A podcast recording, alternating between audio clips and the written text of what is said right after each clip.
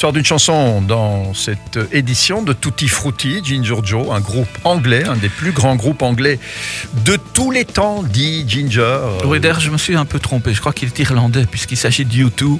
U2, oui, oui, oui. Là, là clairement, les Irlandais, ils aimeraient pas trop que Non, je me suis trompé. anglais. En tout cas, il y a pas mal de livres, de chansons et de poèmes, comme tu sais, en hommage à Martin Luther King, et celle-ci fait partie de la série.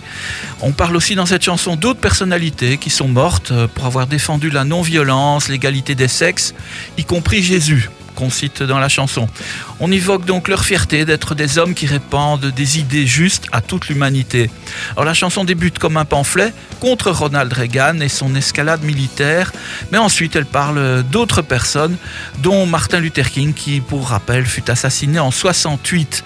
Et la chanson s'appelle Pride et c'est le groupe U2. Bon, voilà, court, simple, concis, intéressant, Ginger Joe. C'est ça la marque de fabrique. Euh, et euh, tu la revendiques, euh, c'est très très bien. Donc on va écouter YouTube avec Pride, tout simplement.